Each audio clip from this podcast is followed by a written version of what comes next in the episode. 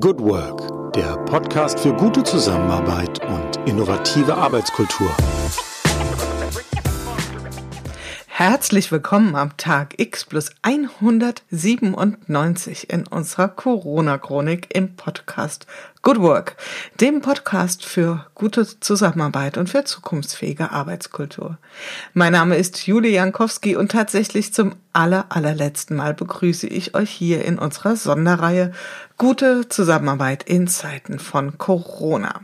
Seit fast auf den Tag 200 Tagen haben wir hier festgehalten, was sich tut in der Arbeitswirklichkeit und inwieweit die Maßnahmen, die ergriffen wurden zur Bekämpfung von Corona oder wie es im Ausland auch eher genannt wird, Covid-19, inwieweit diese Maßnahmen sich auf die Art und Weise, wie wir zusammenarbeiten, auswirken. Die Menschen saßen über lange Zeit im Homeoffice, sofern das ihr Job auch ermöglichte. Inzwischen, wir haben Ende September, ähm, haben sich die Situation schon wieder etwas relativiert. Und wie es oft so ist bei solchen Chroniken, der Kreis schließt sich. Also heute ist das tatsächlich allerletzte Interview, ein sogenannter Bonustrack. Ähm, dazu kommen wir gleich noch. Und wie sich der Kreis manchmal so schließt, sind wir heute wieder mit Themen äh, auseinandergesetzt im öffentlichen Raum, die sich fast ein bisschen nach Diskussionen von März und April äh, sich anhören. Also gerade heute am Dienstag, den 29. September, berät die Bundeskanzlerin mit den Ministerpräsidenten, ob es nicht wieder an der Zeit ist, im Angesicht von steigenden Infektionszahlen ähm, die Maßnahmen zu verschärfen und vor allen Dingen bundeseinheitlich zu gestalten. Das bewegt natürlich die Gemüter ebenso, und das haben wir ja hier auch schon ein paar Mal angekündigt, der Blick auf den Herbst. Was passiert, wenn alle Menschen plötzlich drinnen sitzen, sich näher kommen, lüften schwierig wird? Das ist das, was ähm, im Moment die Menschen rund um das Thema Corona besonders beschäftigt in der Bevölkerung. Und wir hier schauen ja eher auf das Thema Arbeitswelt oder genau genommen ganz genau schauen wir hin, was hat sich verändert. Und wir haben über 100 Menschen interviewt und am Anfang waren wir ein ganzes Team von Interviewern, von Moderatoren. Und in unserer, wie gesagt, allerletzten Gesprächsrunde, in unserem dritten Bonustrack spreche ich heute mit äh, Nico Lange. Nico Lange war von Anfang an mit dabei, eine ganz wichtige mentale und auch äh, ja fachliche Stütze für die Umsetzung der Corona-Chronik. Denn Nico Lange ist von Haus aus ausgebildete Moderatorin und Sprecherin. Und eben äh, warf sie mir noch so ganz kurz zu, Sie sei Moderatorin und Sprecherin mit einem Hang zur Hotellerie und das hat mich natürlich gleich mal neugierig gemacht. Sie wird uns darüber was berichten. Jetzt erstmal herzlich willkommen, liebe Nico. Hallo Jule. Vielen Dank für die Blumen, das war sehr nett. ja klar, du warst tatsächlich von Sekunde eins mit am Start und äh, ich habe jetzt auch noch mal so in die allerersten Folgen reingehört. Ich muss sagen, es graust mich ein bisschen, wenn ich an die technische Umsetzung denke am Anfang. Und da musstest du mich durch einige Täler tragen und sagen, na, das machst du jetzt schon. Und äh, das hat mich sehr gestützt und mir auch sehr geholfen. Das ist schön. Ähm, das habe ich ja auch mitverfolgt und habe einfach gesehen, wie sich im Laufe der äh, wie viele Folgen hast du insgesamt gemacht dann? 103? 103. Ja, also wir haben tatsächlich netto 100 Gesprächspartner, wenn man so wollen. Es gab so ein paar Sonder-Feature-Folgen oder, oder kurze Rückblicke, aber faktisch Interviews waren es genau 100. Mhm. Und also da hat sich Folgen. eine ganze Menge getan. In deiner Stimme, in der Art und Weise, wie die Fragen dann rüberkamen. Und es war schön, äh, deinen Weg auch zu verfolgen in diesem mhm. neuen Medium-Podcast, mit dem du dich ja dann auseinandergesetzt hast. Und ich weiß auch noch genau, als du angerufen hast, kurz, äh, wann waren das? Anfang März, glaube ich, und äh, mit deiner Idee um die Ecke kamst, Mensch, diese verrückte Zeit, die müssen wir irgendwie festhalten und das aufzeichnen. Da war ich natürlich sofort mhm. Feuer und Flamme. Da warst du sofort dabei, weil ähm, wir kennen uns ja schon auch ein Stück weit aus der analogen Welt zum Glück. Das hat es auch viel leichter gemacht. Ähm, wir reden ja hier viel drüber, über das Thema, ähm, wie kann man Beziehungen gestalten, auch im digitalen Raum. Das ist ja eine Aufgabe, vor der viele Menschen jetzt stehen. Und vielleicht so ein kleines Resümee, was ob du da so mitgehst aus deinen Gesprächen. Ich glaube, da wo ähm, eine Beziehung schon steht, also eine Beziehung zu pflegen im äh, digitalen Raum. Ich glaube, das kriegen wir ganz gut hin, oder? Was ist so dein Eindruck? Ja, absolut. Also mm, ich bin, ich habe gemerkt, ich bin und bleibe ein analoger Mensch. Äh, wir beide haben uns ja neulich auch gerade wieder vis-à-vis -vis getroffen. Ähm, mhm. Ich habe gemerkt, es ist schön, diese Technik zu haben. Mm, sie hat auch über weite Teile der Corona-Krise ähm, hinweggeholfen, dass wir ja unsere Freunde teilweise gar nicht sehen konnten. Ähm, ich habe mich dann aber wirklich wieder gefreut, als ich sie vor mhm. mir hatte. Und auch wenn wir uns nicht in den Arm genommen haben, bestimmte Formen des sich Begrüßens haben sich ja in der Zwischenzeit entwickelt. Ähm, das Persönliche ersetzt für mich, also das Digitale ersetzt für mich das Persönliche nicht. Ähm, mhm. Auch nach dieser langen Probephase nicht. Ja, das war tatsächlich eine Probephase und jetzt kommen wir ja so ein Stück weit in, ähm, oder sind ja mittendrin in dem neuen Normal und ähm, da werden wir sehen, was von dem Digitalen übrig bleibt. Aber der guten Form halber, Nico, du sollst das gleiche Vorrecht haben wie alle anderen auch, nämlich mit der Frage wollen wir starten, wie geht's dir ganz persönlich und vor allen Dingen, wie bist du heute an dem Dienstag in den Tag gestartet? Also mir persönlich geht's wunderbar. Ich bin zum Glück bisher an Corona vorbeigekommen, das mal vorweg. Kenne auch kaum, also kenne persönlich niemanden, der es hatte. Ähm, ich kenne Freunde von Freunden, die es hatten, denen es aber auch allen gut geht. Und in den Tag gestartet bin ich heute wie immer im Herbst. Und heute ist ja so der erste richtige Herbsttag. Ich habe die Augen kaum aufgekriegt. ähm, dann habe ich meinen Sohn geweckt, der die Augen auch nicht aufgekriegt hat. Und dann ging alles holper die holper. Und äh, die Yogamatte, die ich mir in dieser Zeit sehr oft äh, hinterm Sofa hervorgezogen habe, die ist heute Morgen genau hinter demselbigen kleben geblieben. Ich bin mit dem, äh, ja, ich bin als Taxifahrer in den Tag gestartet, weil ja heute auch noch die Busse streiken. Deswegen musste ich ausnahmsweise mal wieder Kindertaxi ähm, spielen. Aber mh, hm, mhm. richtig in den Tag gestartet, stimmt mit einer Tasse heißem Zitronenwasser. Ein Ritual, was ich sehr regelmäßig durchziehe. Mhm. Und ist das, ist das ein äh, Corona-Ritual oder gibt es das, äh, gibt's das Ritual bei dir schon länger? Das heiße Zitronenwasser? Nein, das gibt schon ein bisschen länger. Ich war mal ähm, in Indien bei einer Ayurveda-Kur und da habe ich mir das noch mehr angewöhnt. Vorher habe ich das immer mal so ab und zu gemacht, vor allem im Winter, aber es erschien mir irgendwie logisch, den Körper morgens aufzuwecken und nicht gleich mit Kaffee. Und obwohl ich Kaffee wirklich heiß und innig liebe, trinke ich morgens immer ganz artig mein Zitronenwasser. Mhm. Sehr schön. Ich weiß nicht, wie das in deinen Gesprächen war. Das hat ja hier schon einen Raum eingenommen, das Thema Morgenritual. Und ich war da wirklich auch beeindruckt, was Menschen dort so veranstalten morgens, in, teilweise in Stunden, wo ich noch tief am, fest am Schlummern bin. Und was waren so deine Erlebnisse? Hattest du da auch äh, den Eindruck, dass es für manche Menschen besonders wichtig ist? Ja, das war ja für manche auch so ein bisschen was, was sie sich selber auch vorgenommen haben. Ich glaube, am Anfang von Corona haben ganz viele von uns auch gedacht, boah, jetzt haben wir so unglaublich viel Zeit ähm, was stellen wir denn eigentlich mit der Zeit an? Oder dieses Gefühl, das wollte ich schon immer mal machen, jetzt, wo ich nicht äh, meine Freunde treffen kann, wo ich nicht mehr mit dem Auto stundenlang zu meinem Arbeitsplatz fahren muss. Diese Stunden, die einem am Tag geschenkt werden, die möchte ich irgendwie nutzen. Das habe ich ganz oft erlebt. Mit äh, den tollsten Dingen.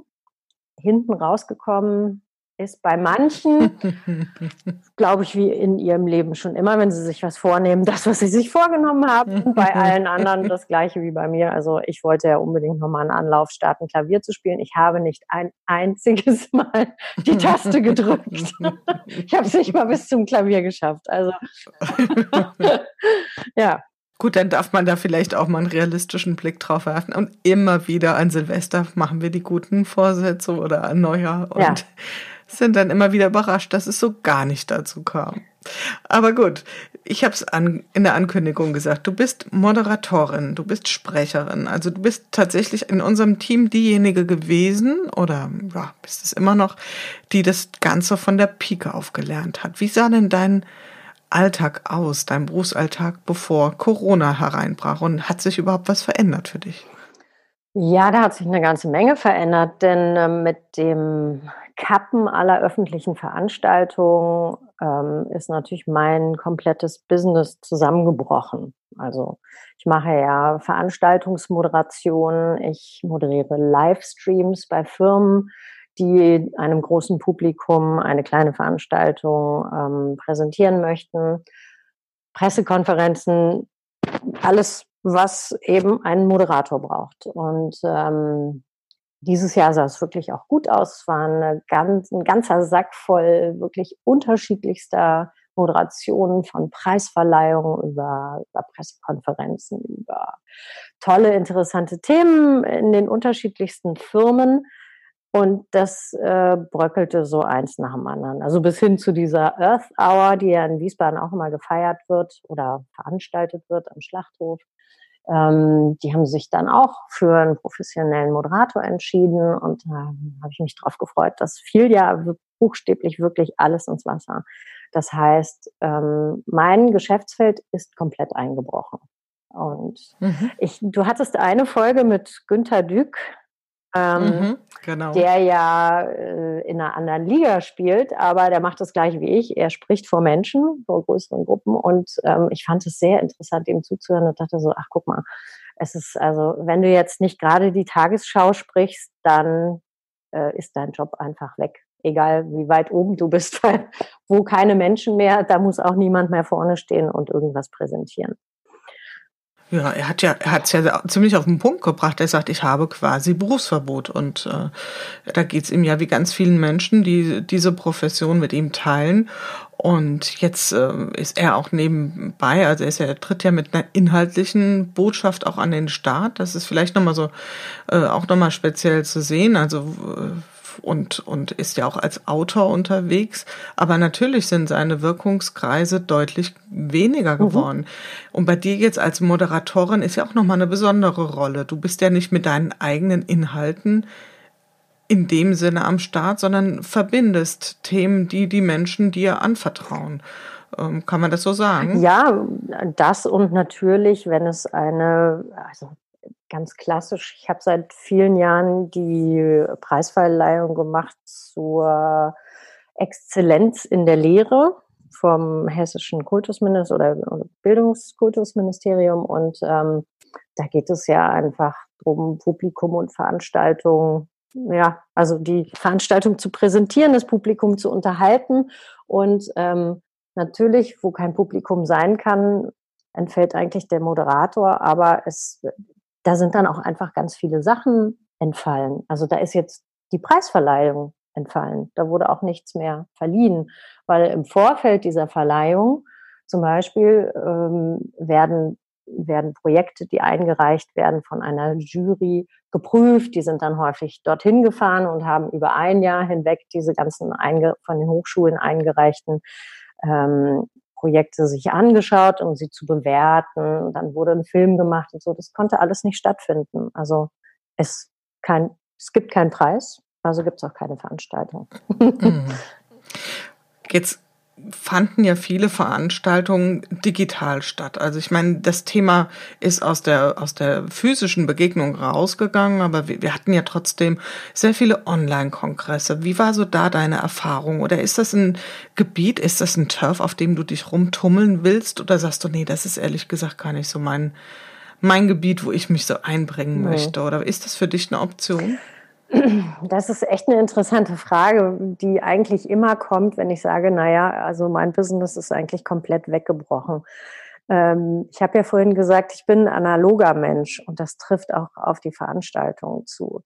Ich finde es unglaublich schön, meinem Publikum in die Augen schauen zu können und sie zu unterhalten, sie durch den Abend zu führen, sie mitzunehmen, sie mitzureißen. Und wenn du in eine Kamera sprichst, also dann kommt noch dazu, dass ich kurzsichtig bin. Ich kann sowieso gar nicht so weit gucken, ja.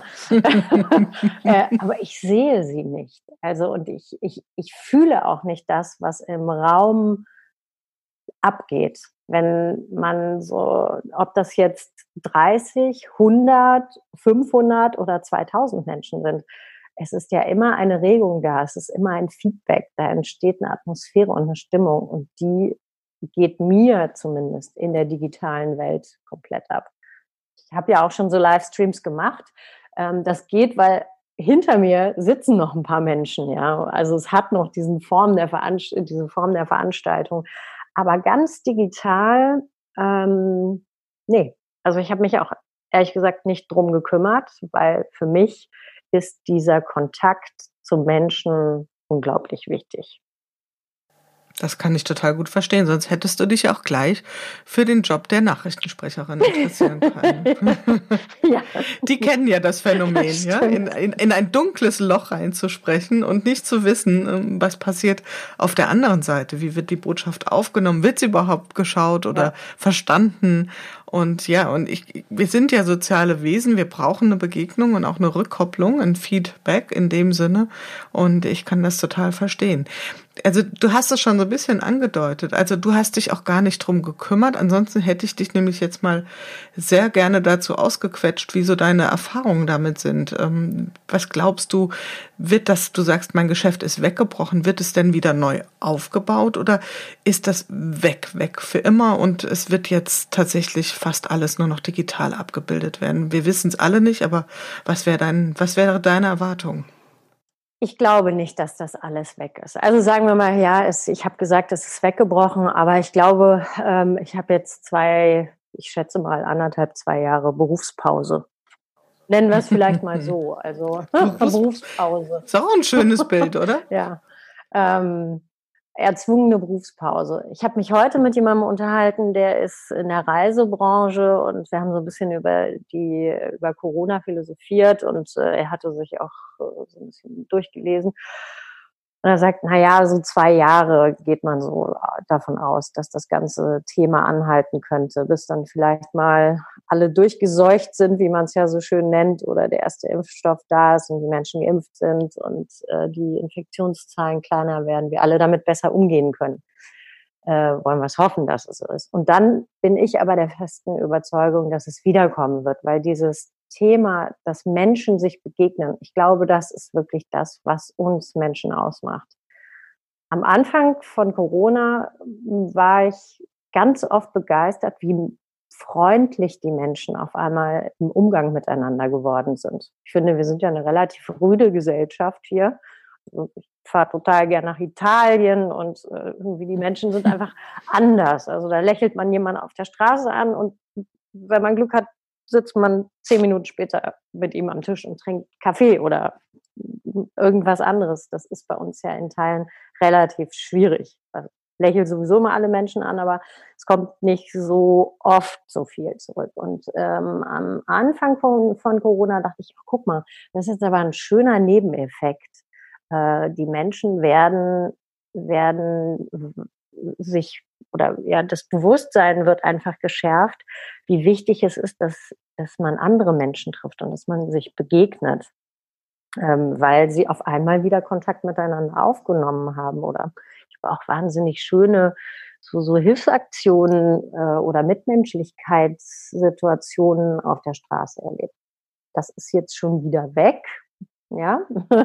Aber das war die erste Zeit, genau. Zeit, ja, der Solidarität. Ja, schon. War ja ein großes Schlagwort der ersten. Na gut, Stunde. also ich meine, mal abgesehen von denen, die den ganzen Tag Nudeln mit Klopapier gekocht haben und alles gehamstert haben, was sie kriegen konnten, fand ich, war ein großer Teil der Gesellschaft dann doch irgendwie so sehr auf Mitmenschlichkeit auch aus. Und das fand ich schön. Das ist jetzt irgendwie wieder weg. Aber zurück zu deiner Frage. Die, ähm, ich glaube nicht, dass Veranstaltungen jetzt gänzlich ausgestorben sind, weil die, die, dieses Gefühl, auf ein Konzert zu gehen, ja, ähm, ist unvergleichlich. Das, das kann digital einfach nicht so gut abbilden. Das haben ja ganz viele gemacht. Ganz viele DJs haben digitale Veranstaltungen gemacht. Ganz viele Yoga-Menschen haben digitale Yogastunden gemacht. Ähm, das geht alles. Aber es ersetzt nichts diesen persönlichen Kontakt. Und ich glaube, das ist auch der Motor, der dazu führen wird, dass man gerade so in diesem kulturellen Bereich, in dem sozialen Bereich, dass man da wieder zu den klassischen Formen der Veranstaltung zurückkehren wird. Wie lange das dann mit Abstand sein muss, mit den verschärften Hygieneregeln, das kann man zu diesem Zeitpunkt, das kann ich zu diesem Zeitpunkt überhaupt nicht einschätzen. Aber ich bin der festen Überzeugung, wir werden wieder Feste haben und wir werden wieder auf Konzerte gehen, in Museen, ins Theater und äh, selbst der Abend mit einem bunten Tisch voller Freunde ähm, wird irgendwann wieder zurückkommen und mit all dem kommt dann auch mal, endet dann meine Berufspause bestimmt. Ich, ich glaube da mhm. fest dran. Sehr schön, ja. Also es gibt ja das berühmte Zitat von Martin Buber, alles wirkliche Leben ist Begegnung und äh, ich glaube, das drückt das sehr schön aus und das geht nicht, das lassen wir uns von so einem kleinen Virus auf jeden Fall nicht austreiben, diese Haltung. Jetzt sagst du Pause. Wie füllst du die Pause? Du hattest am Anfang was gesagt mit Hotellerie. Klingt da was an oder steht die in irgendeinem Zusammenhang mit äh, der Pause oder ist das äh, ein, ein weiteres Sehnsuchtsfeld, was im Moment ein bisschen äh, weiter weg ist? Ähm, also ich habe ja auch gesagt, ich wollte eigentlich Klavier, Klavier spielen in der Corona-Pause. Das ist mir nicht gelungen, aber ich habe ein äh, weiteres Objekt in der Zwischenzeit renoviert zu Corona-Zeiten in einer unfassbaren Geschwindigkeit. Ich habe schon, ich habe früher mal ein Bed and Breakfast gehabt in Wiesbaden, ganz am Anfang.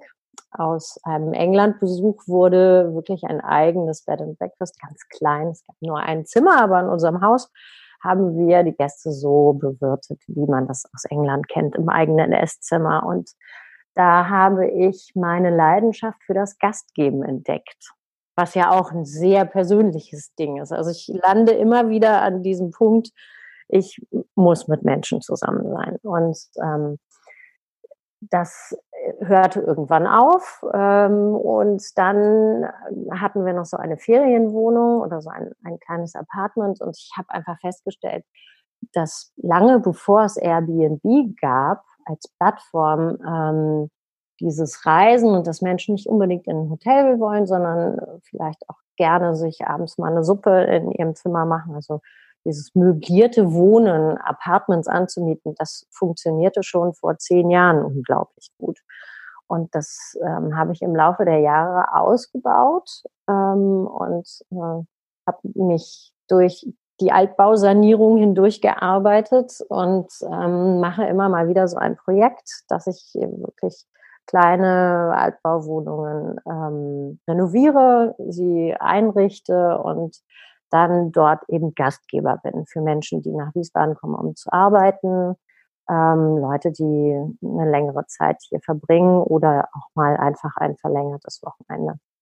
Und das macht mir wahnsinnig viel Spaß. Und da habe ich in Corona, zu Corona-Zeiten, äh, ein weiteres Projekt auf die Beine gehoben, das jetzt auch schon einen sehr dankbaren, netten Mieter gefunden hat. Ähm, und das habe ich gemacht. Ja.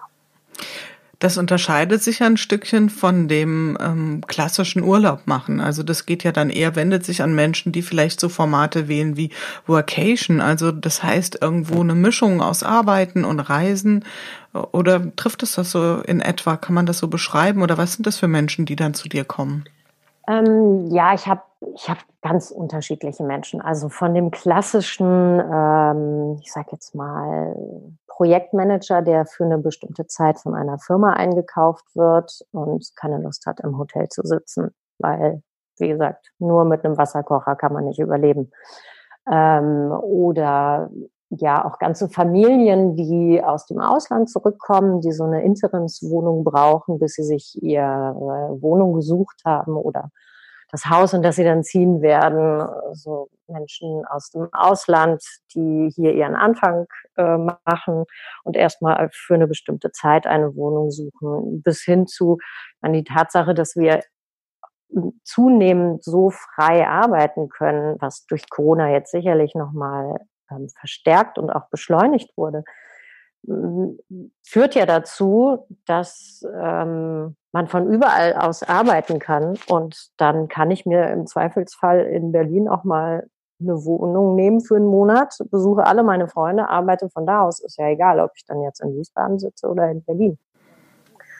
Das, du nimmst es, genau, du nimmst es schon ein bisschen vorweg. Also wäre das ein, ein, Trend, den du sehen würdest, also wo du sagst, da wird die Reise hingehen, dass wir viel, viel mehr diese Formate sehen werden, dass Menschen nicht mehr so differenzieren, hier lebe ich, wohne ich, arbeite ich und dort mache ich vielleicht mal Urlaub, sondern ähm, ich arbeite da, wo ich gerade bin und klappe meinen Laptop auf. Also wird das, wenn das Menschen auch im, ich sage jetzt mal so im Mainstream auch diese Art des, äh, der Mobilität, des, des Reisens, des Arbeiten und Reisens annehmen? Was wäre da so da deine Erwartung? Ich glaube schon, dass das äh, mehr und mehr kommen wird. Wir haben es ja jetzt schon, oder sagen wir mal so, den Anfang haben, glaube ich, diese ganzen Coworking Spaces, die ja in den letzten Jahren aus der Erde geschossen sind, in allen Städten, egal wie groß sie sind.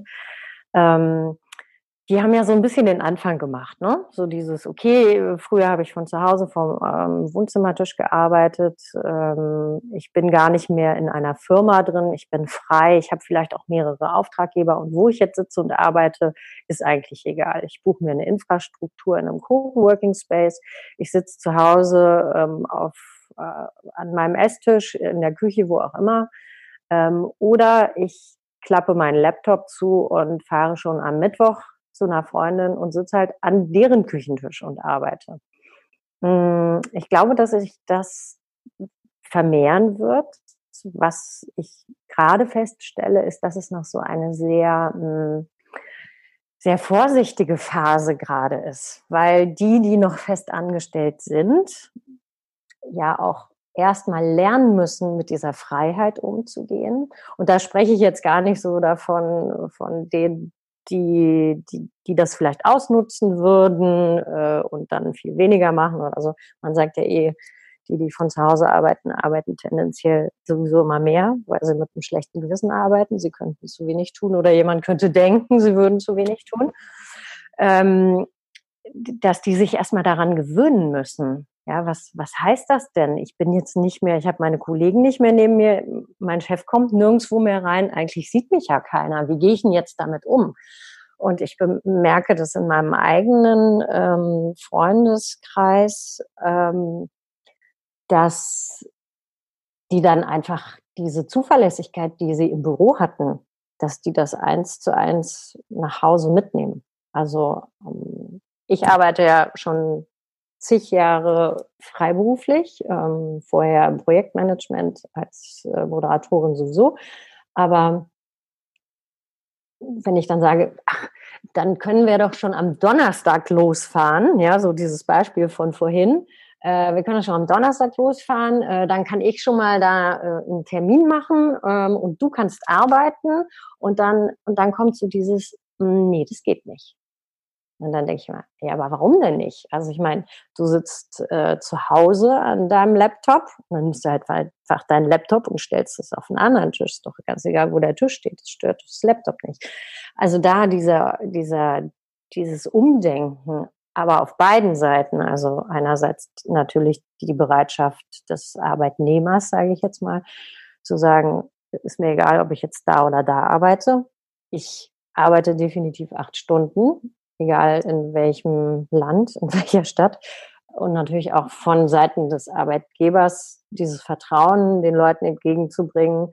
Und wenn die dann in ihren Konferenzen sitzen und der Hintergrund ist eben nicht mehr das gewohnte Bild, was man sonst kennt, mm, sondern vielleicht ein anderes, dann dem vielleicht auch positiv zu begehen und sagen, ach, wo bist du denn heute? Ja, ähm, das ist momentan, glaube ich, noch schwer. Da trauen sich viele, glaube ich, noch nicht dran auch äh, damals in deinem Gespräch mit dem Herrn Dück, der ja bei IBM Ewigkeiten war und gesagt hat, dass es schon bei IBM, glaube ich, äh, das Homeoffice dort schon seit ewigen Zeiten gab und äh, sie herausgefunden haben, dass es eigentlich wunderbar läuft, dass das Problem eigentlich mehr so das Misstrauen am Anfang von Seiten der Firma war und dann bei den Leuten und aber man hat herausgefunden, dass es eigentlich alles super läuft. Ähm, das, das ist, glaube ich, das bestimmende Thema momentan. Also, ne? Mhm. Ich glaube auch. Ich glaube, und was du auch sagst, ist, äh, es ist jetzt ein, zwar schon ein geübtes Verhalten, wir, also wir haben uns jetzt dran gewöhnt, zu Hause zu sitzen und aber diesen nächsten gedanklichen Sprung zu machen, wenn ich nicht im Büro sitze, sondern zu Hause, dann kann ich auch überall sitzen. Also dann geht's auch nicht mehr um Homeoffice, mhm. sondern um mobiles, mobiles Arbeiten. Und das ähm, setzt ja ein, ähm, sagen wir mal, eine Entfesselung der Gedanken frei, dass, äh, oder voraus, dass ich wirklich da ganz anders drauf schaue und äh, das eben als eine neue Selbstverständlichkeit auch betrachte, dass ich wo auch immer ich bin arbeiten kann.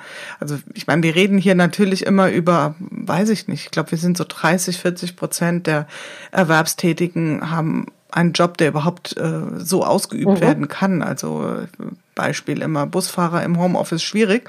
Aber ich sag mal, das, was das Thema ähm, Wissensarbeit ausmacht, da wird sich tatsächlich, also ist auch diese Einschätzung würde ich teilen, wird sich ein neues Denken ausbreiten und dann werden wir auch sehen, was das auch mit denen, und das wäre sicherlich nochmal eine ganz neue Folge, mit diesem ganzen Thema äh, wird das nur im urbanen Raum so sein? Oder warum wird es dann nicht vielleicht auch gerade im ländlichen Raum besonders viel Coworking Spaces geben? Mhm. Ja, wenn wir das mal ein Stückchen äh, weiterdenken und sagen, okay, wenn die Leute dann den Weg ins Büro scheuen, weil sie jetzt gelernt haben, das anders zu tun, dann ähm, stellt sich ja die Frage, hm, jetzt hat nicht jeder zu Hause so Räumlichkeiten, wo er gerne und gut und konzentriert arbeitet, aber möchte vielleicht auch nicht unbedingt ins Büro.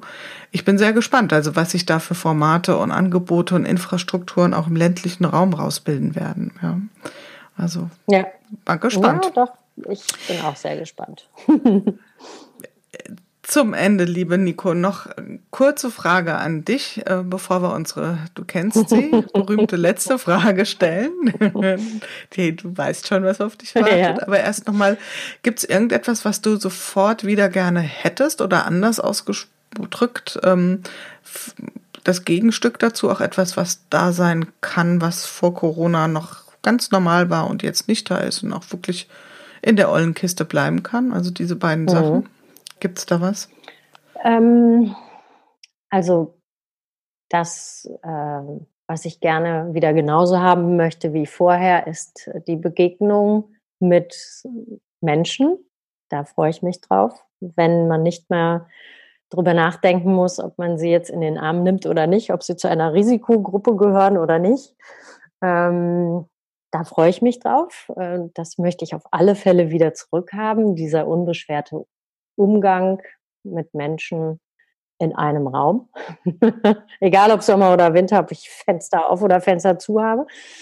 Ähm, und was ähm, in der Kiste bleiben kann, was ich sehr positiv fand, war oder ist tatsächlich das Thema unnützes Bewegen oder unnützes Reisen. Also ähm, das ist etwas, das finde ich eigentlich ganz cool. Das kann auch bitteschön weiter so bleiben. Also die ganze Geschäftsfliegerei für einen Termin irgendwo hin, das, was aufgrund dieser extrem günstigen Flugpreise ja auch super praktisch war und dann ist man irgendwo hingeflogen und ist nach einer Stunde wieder zurückgeflogen.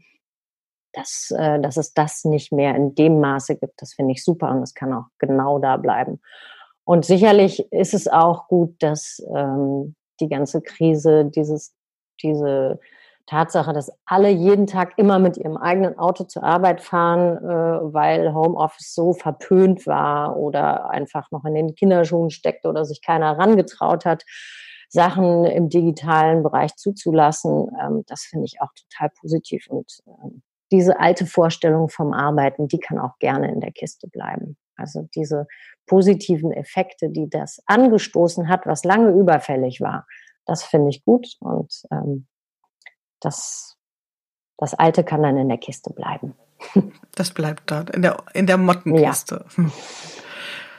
ja, und dann ist sie schon da, die letzte Frage. Zum letzten Mal die Frage, wenn ich aus Corona etwas gelernt habe, dann ist es das. Pünktchen, Pünktchen, Pünktchen. Hm.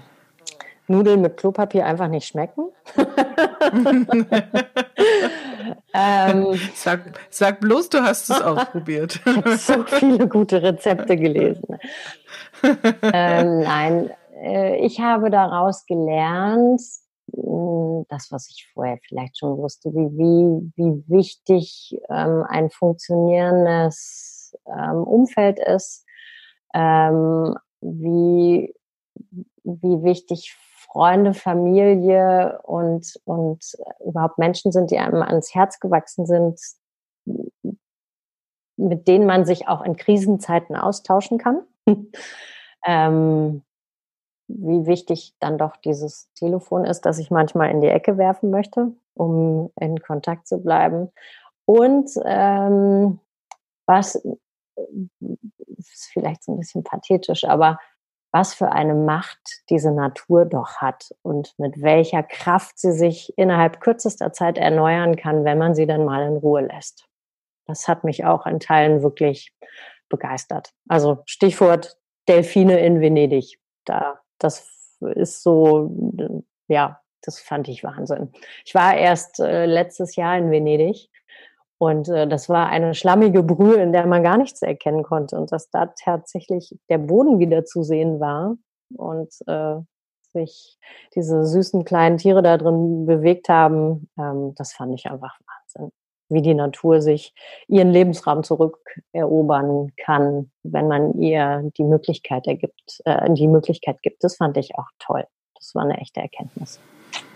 Ja, das ist ein äh, schönes Schlusswort und wir werden ja ab jetzt auch gucken, wie wir uns äh, Lebensraum wieder in Anführungszeichen zurückerobern. Also wie werden wir auch ähm, unsere neue Arbeitswirklichkeit gestalten?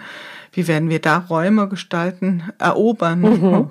oder auch vielleicht ziehen lassen? Ja, ja vielleicht auch ähm, uns verabschieden. Eine, Sicherlich ja, sogar. Eine Erkenntnis ist mir gerade noch eingefallen, wenn ich etwas aus Corona gelernt habe, dann, dass es doch nicht so schlimm ist, wenn man zehn Stunden braucht, um dort anzukommen, wo man eigentlich hin will, nämlich in den Urlaub. Das habe ich als extreme Entschleunigung empfunden. Also früher haben wir darüber immer uns aufgeregt, wann wir da? Ne?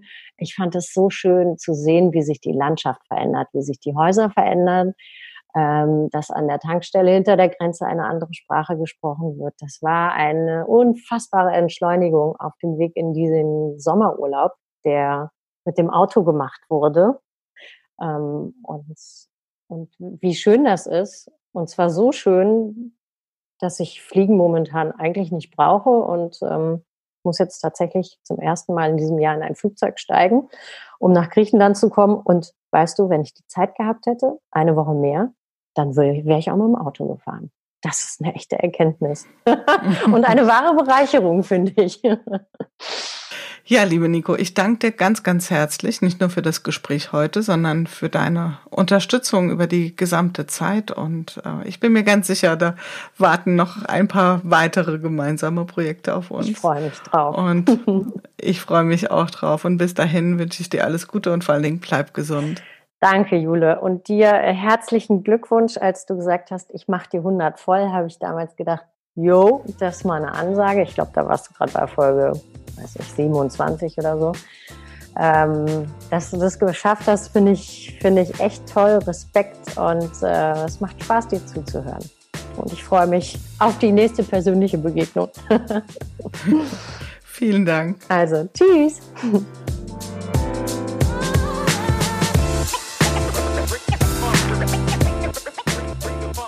Ich hatte es euch versprochen, es gibt ein paar Bonustracks in unserer Corona-Chronik im Podcast Good Work.